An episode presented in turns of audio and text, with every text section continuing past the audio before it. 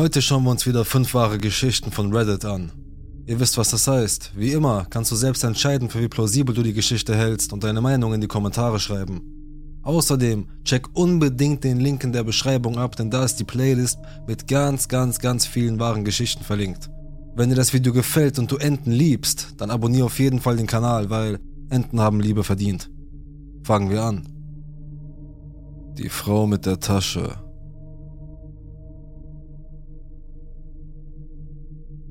Ich habe schon immer eine angeborene Angst vor der Nacht gehabt. Nicht so sehr vor der Dunkelheit, sondern vor der Nacht selbst.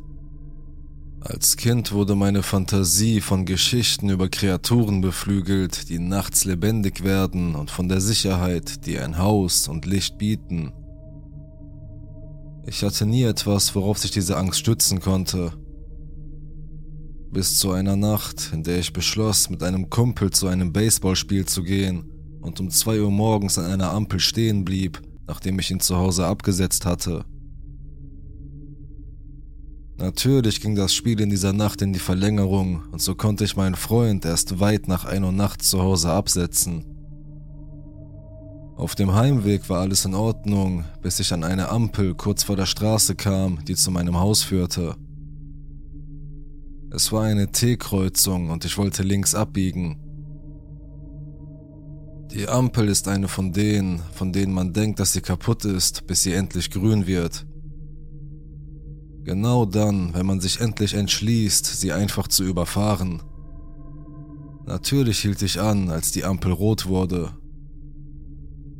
Ich hätte die Ampel einfach überfahren, da niemand da war und es auf zwei Uhr nachts zuging, aber Anfang der Woche hatte ich den Satz, Charakter ist das, was man tut, wenn niemand hinschaut, gehört. Und aus welchem Grund auch immer beschloss ich in dieser Nacht mir selbst zu beweisen, dass ich ein Mann mit Charakter war. Ein großer Fehler. Ich hielt an der Ampel an und fühlte mich gut, fast schon selbstgerecht, als ich zufällig aus dem Fenster zu meiner Linken sah und eine Frau bemerkte, die ganz allein auf einer Bushaltestellenbank saß. Wir hatten kurzen Blickkontakt und ich schaute schnell weg. Doch es war zu spät. Ich sah eine Bewegung in meinem peripheren Blickfeld und wusste, dass sie auf mich zukam. Ich schaute aus dem Fenster und sah, dass sie eine Tasche trug. Ich überprüfte schnell, ob meine Türen verschlossen und alle Fenster hochgefahren waren. Dann stellte ich meinen rechten Fuß vorsichtshalber auf das Gaspedal und machte mich auf das gefasst, was kommen würde. Ich hoffte, dass es nur ein unangenehmer Wortwechsel sein würde und betete, dass die Ampel schnell umschalten würde, bevor sie mich erreichte, damit ich mich einfach aus dem Staub machen konnte. Aber ich wusste, dass die Chancen dafür gering waren. Sie ging direkt zu meinem Fenster, stellte ihre Tasche ab und begann an mein Fenster zu klopfen. Ich blickte nervös zu ihr auf und sie gab mir ein Zeichen, das Fenster herunterzulassen. Ich hatte automatische Fensterheber, also stellte ich mir vor, dass ich zu fest auf den Fensterknopf drückte und das Ding ganz herunterkam. Also holte ich tief Luft und schnippte leicht mit dem Finger dagegen. Das Fenster bewegte sich mikroskopisch weit nach unten, aber sie schien es nicht zu bemerken oder sich darum zu kümmern. Dann beugte sie sich vor und begann zu sprechen. Sie sagte, mein Freund hat mich verprügelt. Ich habe eine Freundin, die die Straße runter wohnt. Können Sie mich mitnehmen?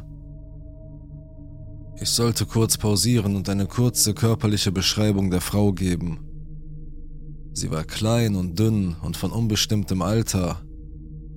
Entweder war sie Mitte 20 und hatte mehr als 20 Jahre auf der Straße gelebt, oder sie war eine über 60-Jährige, die ein mäßig hartes Leben auf der Straße geführt hatte All das bedeutet, dass man ihre Geschichte nicht verifizieren konnte, wenn man sie nur ansah. Sie sah vom Leben gezeichnet aus, nicht nur von einem Freund. Aber irgendetwas an ihrem Vortrag, der roboterhaft und geübt wirkte und den Eindruck erweckte, als sei sie nicht in der Lage, sich auf den Moment einzulassen, verursachte bei mir eine Gänsehaut Und nach einer kurzen Debatte darüber, ob ich es tun sollte, sagte ich ihr, dass ich nach Hause müsse und sie nicht mitnehmen könne. Nach meiner ersten Ablehnung lehnte sie sich näher heran und sagte dasselbe noch einmal. Mein Freund hat mich verprügelt. Ich habe eine Freundin, die die Straße runter wohnt. Können Sie mich mitnehmen? Diesmal fühlte ich mich sicherer, als ich ablehnte und ihr sagte, dass ich Feierabend habe und nach Hause muss. Sie beugte sich ein drittes Mal vor und begann ihre Aussage erneut. Mein Freund hat mich geschlagen. An diesem Punkt schaltete die Ampel um. Ich nahm den Fuß von der Bremse, rollte langsam vorwärts und begann eine Entschuldigung zu murmeln. Sie bewegte sich nicht. Sie schaute nur auf die Ampel, dann sah sie zu mir hinunter, beugte sich näher heran und sagte die sechs Worte, die mich seither verfolgen. Du hast die richtige Entscheidung getroffen. Dann hob sie ihre Tasche auf und ging zurück zur Bank.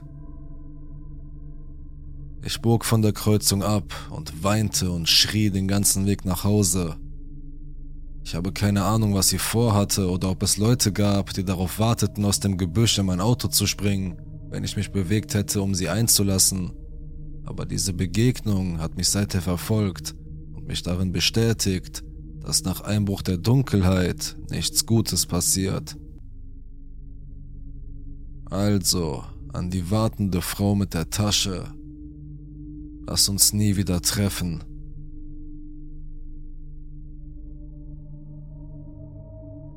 Dr. Ramsey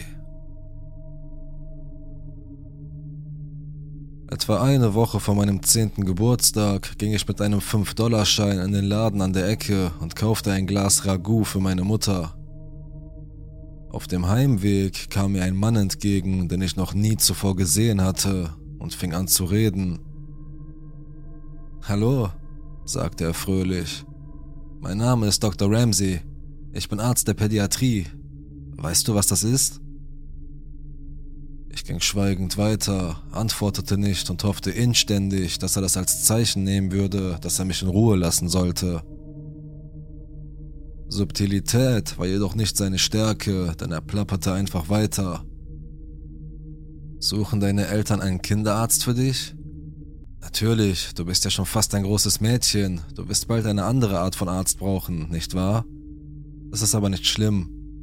Bis dahin können sie dich immer noch zu mir bringen. Wie heißt du denn? Du hast schöne Haare. Ich war gerade auf dem Weg, ein paar Lollis für die Bonbondose in meinem Büro zu holen. Magst du Lollis?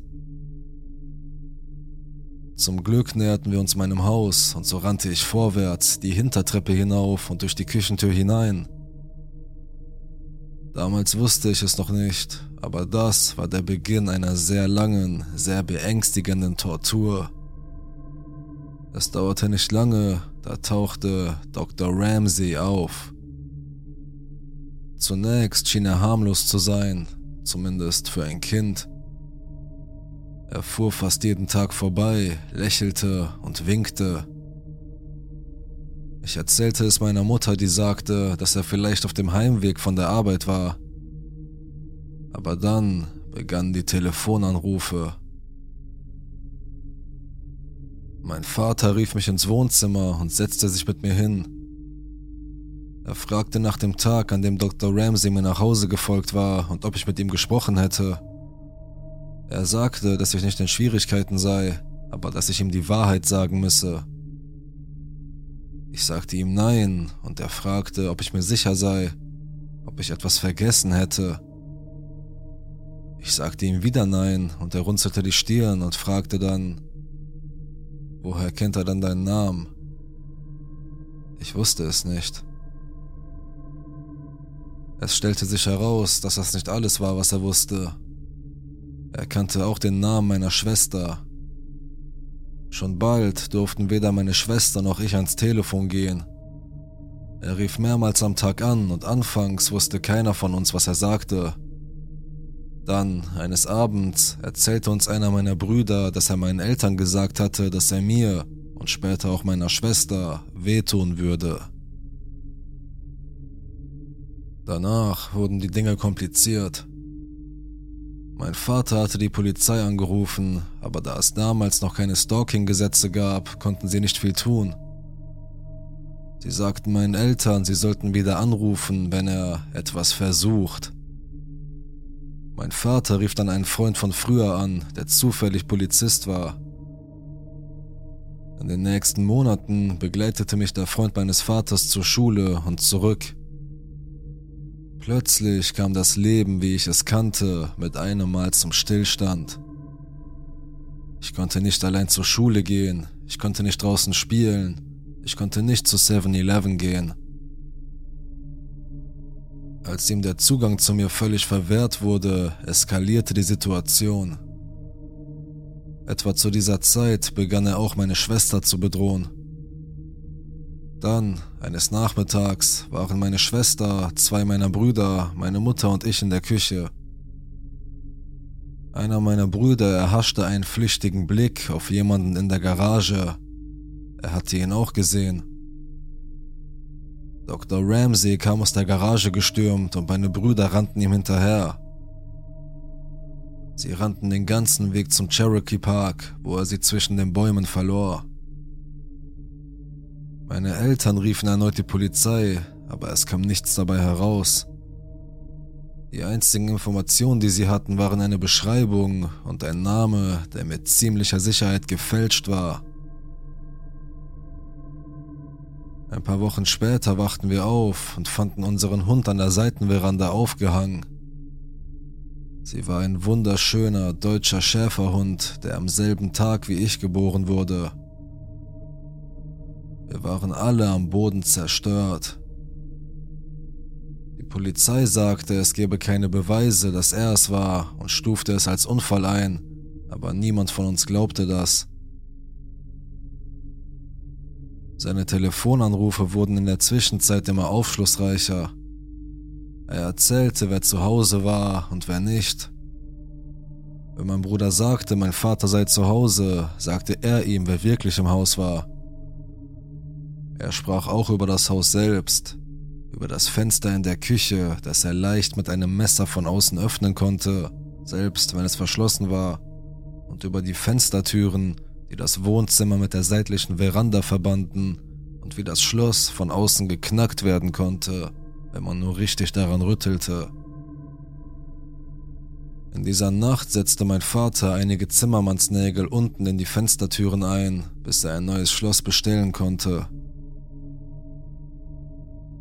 Meine Eltern mussten zu einer Firmenveranstaltung für die Arbeit meines Vaters fahren. Meine älteren Brüder waren in der Saints West Rollschuhbahn. Meine Schwester telefonierte mit ihrer besten Freundin. Mein kleiner Bruder lag auf dem Boden und schlief. Ich sah mir Devo im Midnight Special mit Wolfman Jack an. Es war schon spät. Plötzlich schwang der obere Teil der Fenstertür nach innen und in den wenigen Millisekunden, bevor die Nägel im Boden sie zurückschnellen ließen, konnte ich seine Silhouette sehen. Meine Schwester warf das Telefon auf den Fernseher und wir rannten die Treppe hinauf. Auf halbem Weg nach oben stellten wir fest, dass unser kleiner Bruder noch immer auf dem Wohnzimmerboden schlief. So leise wie möglich schlichen wir uns die Treppe hinunter, um ihn zu holen. Wir gingen alle in unser Schlafzimmer und machten das Licht nicht an, so konnten wir nach draußen sehen.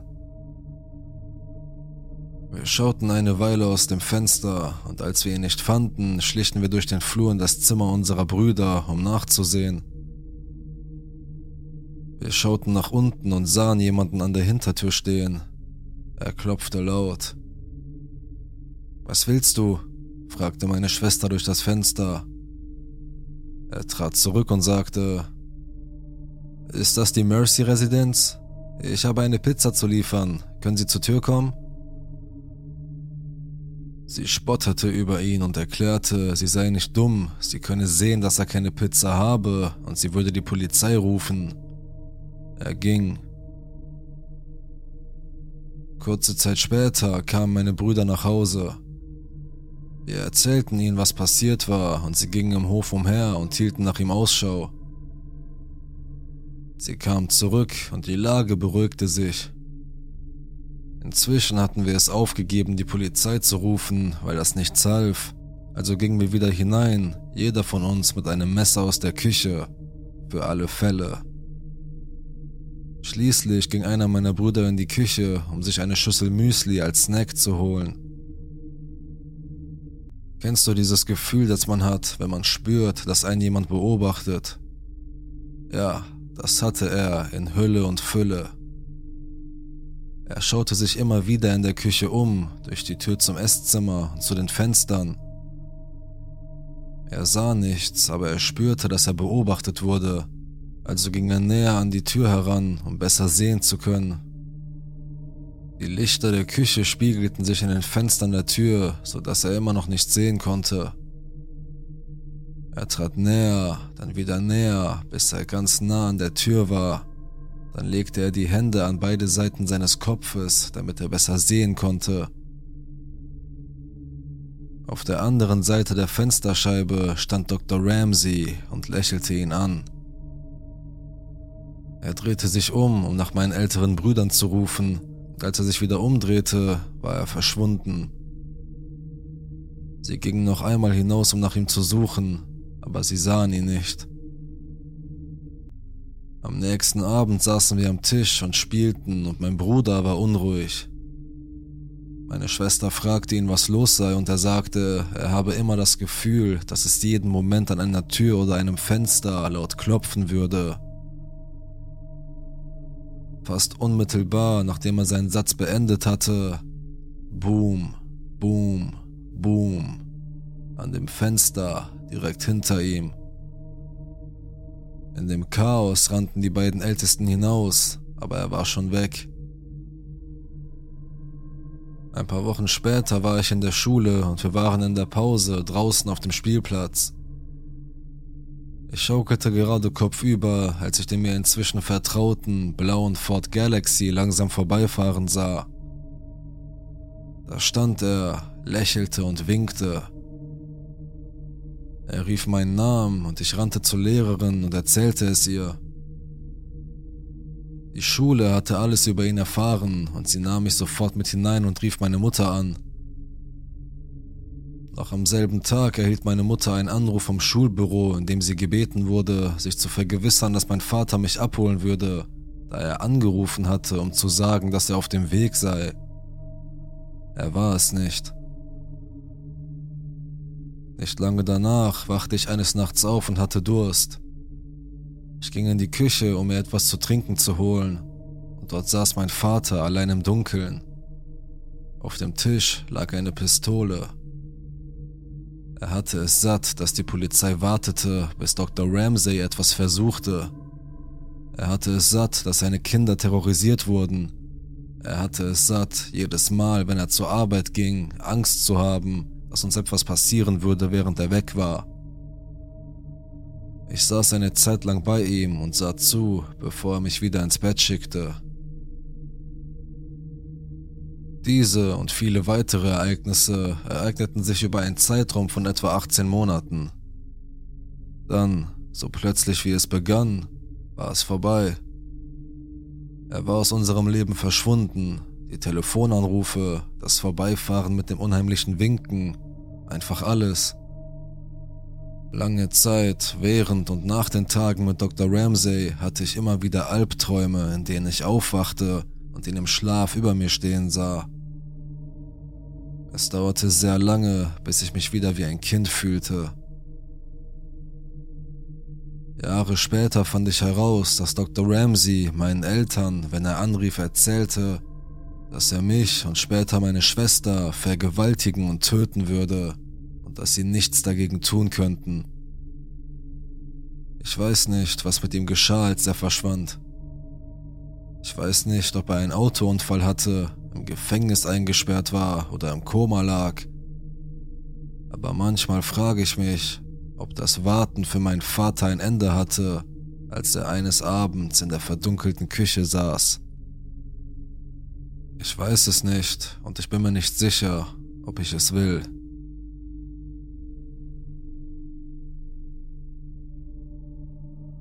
Adam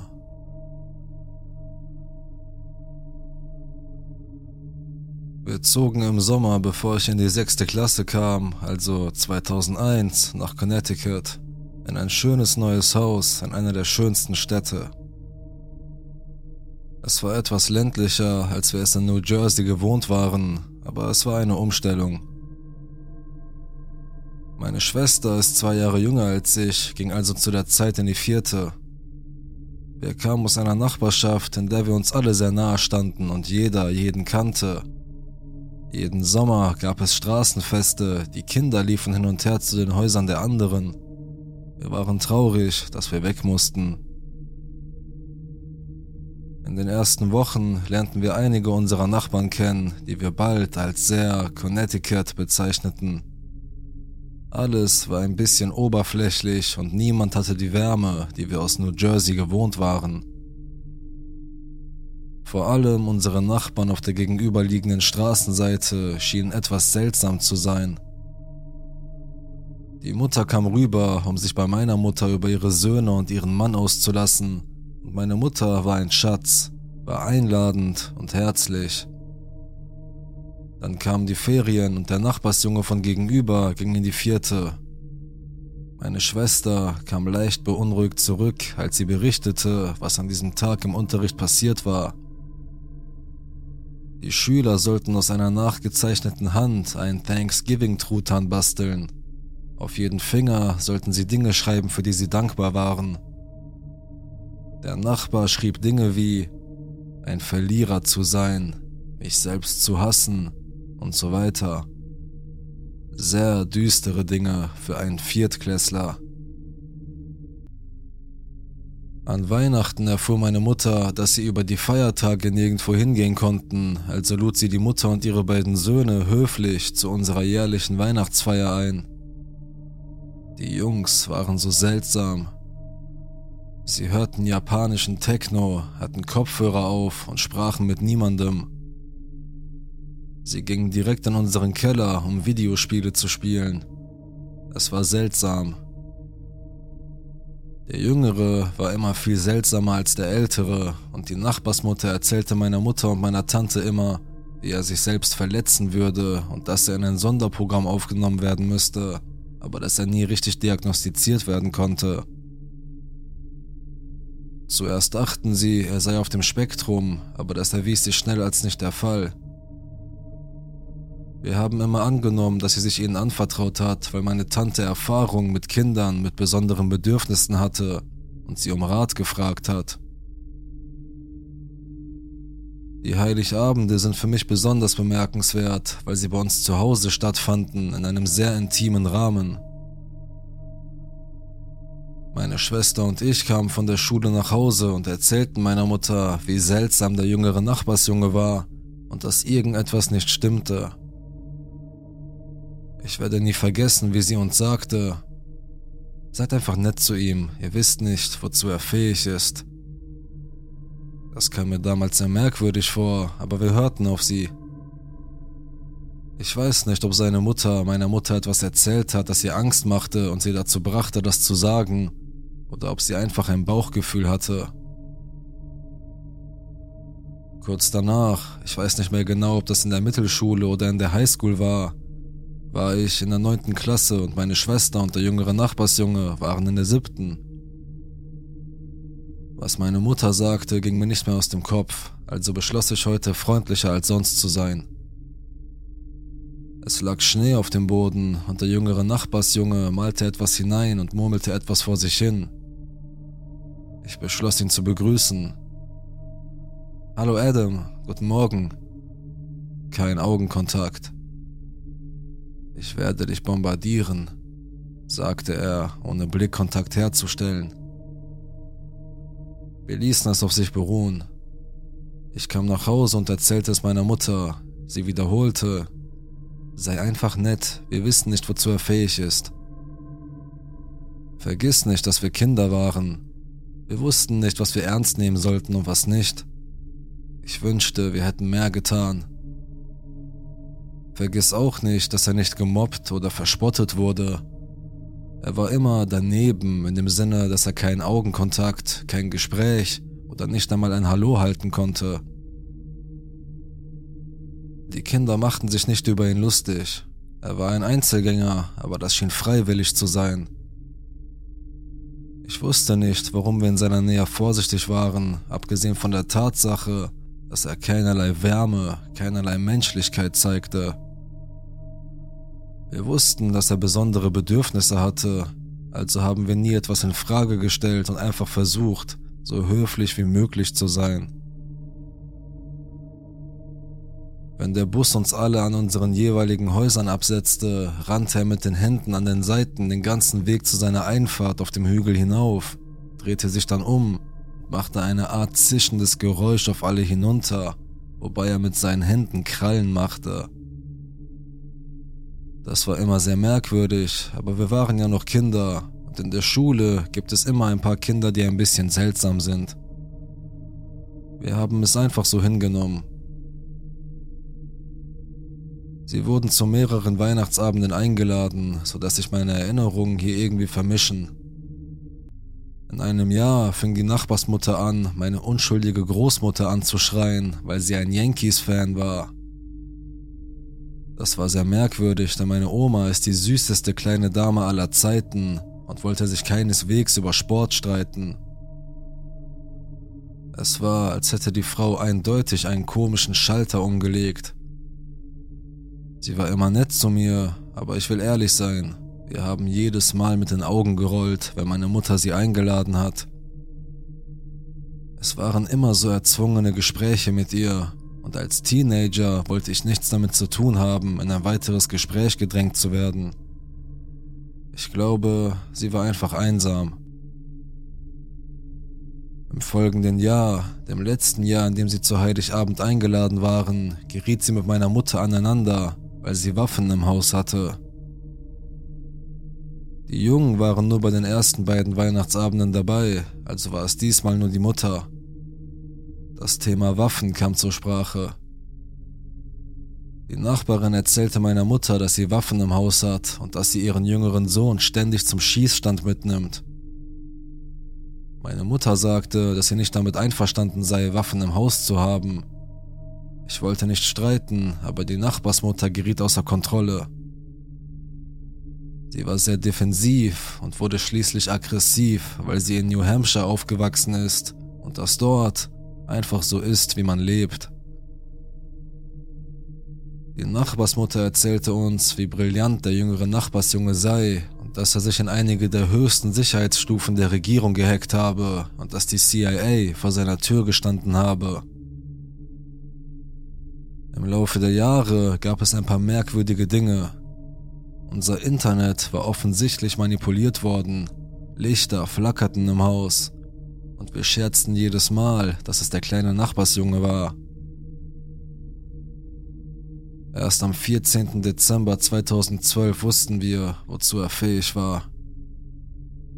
Ich war aus dem College raus und arbeitete außerhalb von Philadelphia.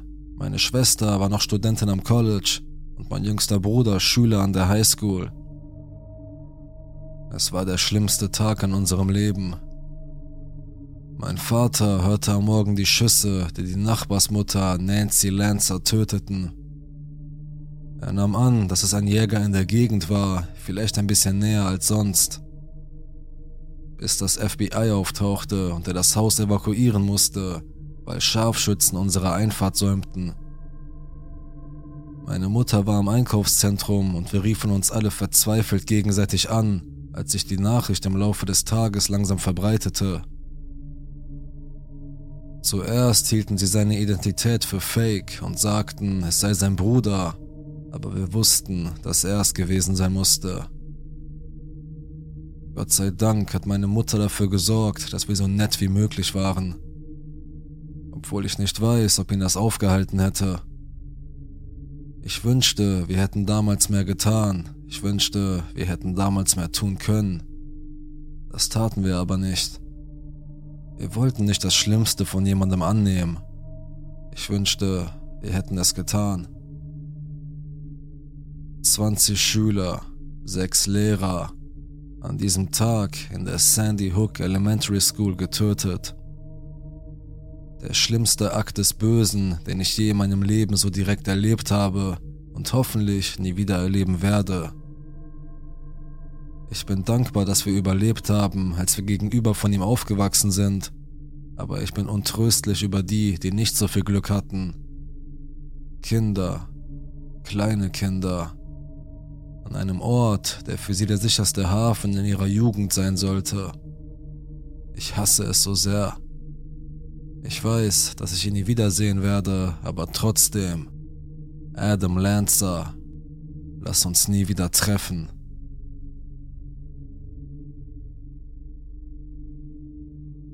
Ein echter Escape Room.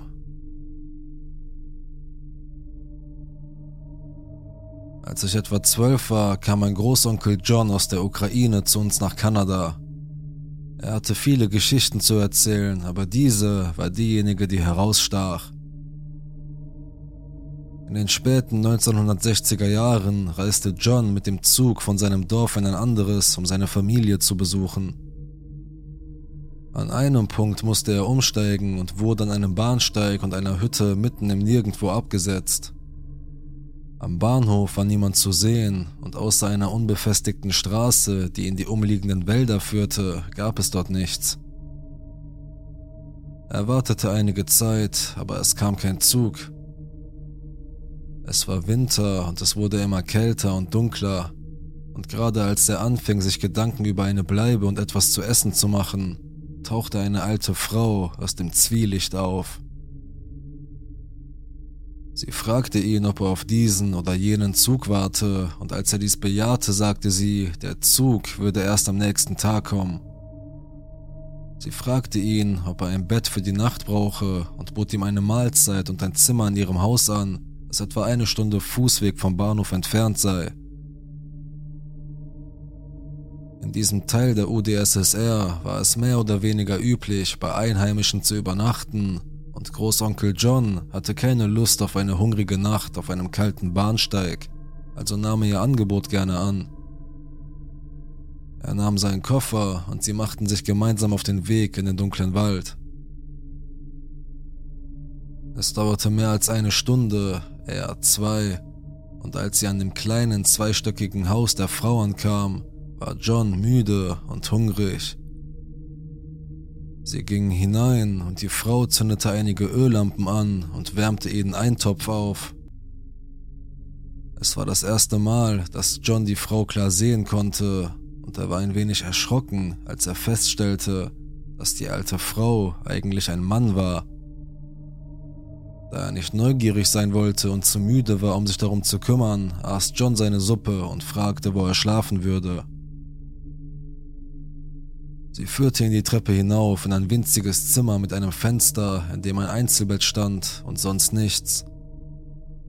Er bedankte sich bei ihr, sie sagten sich gute Nacht und sie schloss die Tür. Dann schloss sie sie ab und ließ ihn in der Dunkelheit zurück. Etwas verängstigt rief John nach ihr, aber sie antwortete nicht und er hörte auch sonst nichts. In der Annahme, dass er sich morgen darum kümmern würde und dass sie es wahrscheinlich aus Versehen getan hatte, stellte John seinen Koffer ab und legte sich aufs Bett, um das Beste daraus zu machen und zu schlafen. Bevor er jedoch einschlafen konnte, verspürte er den Drang, pinkeln zu müssen und stieg aus dem Bett, in der Hoffnung, einen Nachttopf oder etwas anderes zu finden, in das er pinkeln konnte. Er kniete sich hin und tastete in der Dunkelheit unter dem Bett, weil er dachte, dass sich dort ein Nachttopf befinden würde, wenn es einen gäbe.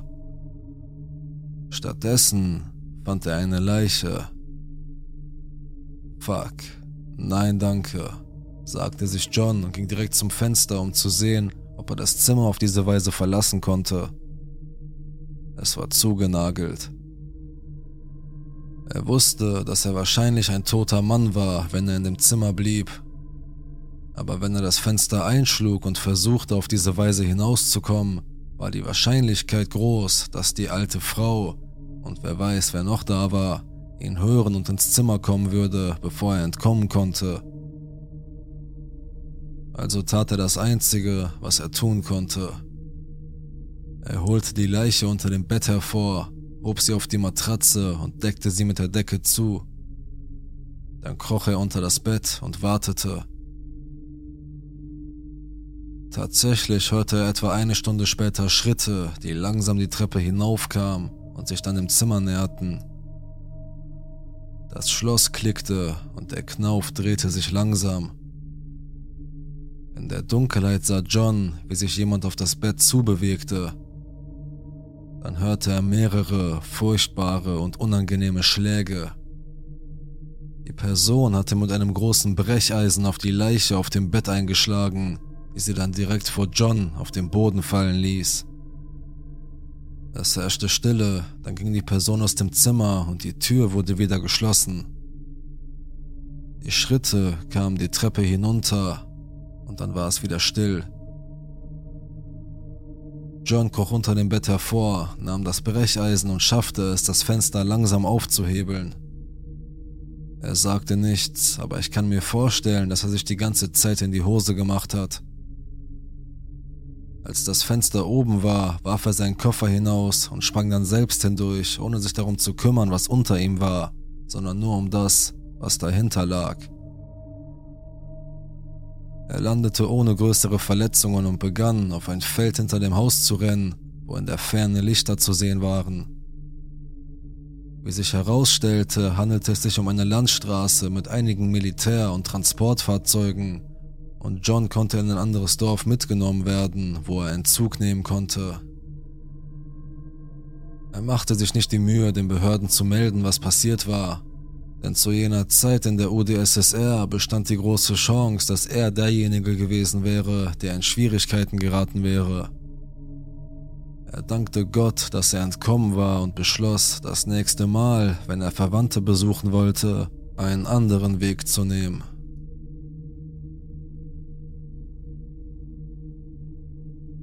Craigslist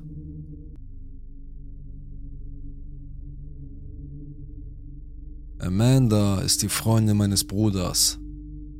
Zum Zeitpunkt dieser Geschichte war sie auf der Suche nach ihrer ersten Wohnung und zog aus dem Haus ihrer Eltern aus. Sie und mein Bruder wollten nicht zusammenziehen, da sie erst seit ein paar Monaten zusammen waren. Stattdessen entschied sie sich, online nach einem Mitbewohner zu suchen. Beim Durchstöbern von Craigslist fand sie eine Anzeige mit dem Titel Mitbewohner gesucht, nur weiblich. So etwas war üblich, denn in der Gegend, in der sie suchte, lebten hauptsächlich junge Berufstätige. In der Anzeige wurde ein Zimmer in einem Haus für etwa 225 Dollar pro Monat angeboten, was im Vergleich zu den meisten anderen Anzeigen recht günstig war. Die Bewohnerin gab sich selbst als 23-jährige Studentin aus, die nicht gerne mit einem Mann zusammenlebt der andere Mitbewohner würde ein eigenes Zimmer mit eigenem Bad haben. Bis jetzt war Amanda von dieser Wohnung begeistert. Allerdings enthielt die Anzeige nur ein einziges Foto von außen. Amanda schickte eine E-Mail mit dem Wunsch, den Bewohner zu treffen und das Haus zu besichtigen. Innerhalb von 30 Minuten erhielt sie eine E-Mail mit allen Einzelheiten und einer Uhrzeit für die Besichtigung zurück.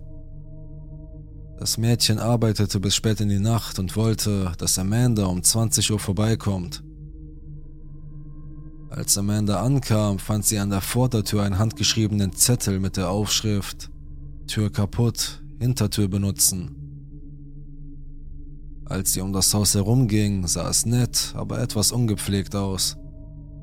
Hohes Gras, Unkraut, staubige Fenster und so weiter. Trotzdem kein No-Go für Amanda. Als sie an die Hintertür klopfte, öffnete ein älterer Mann die Tür.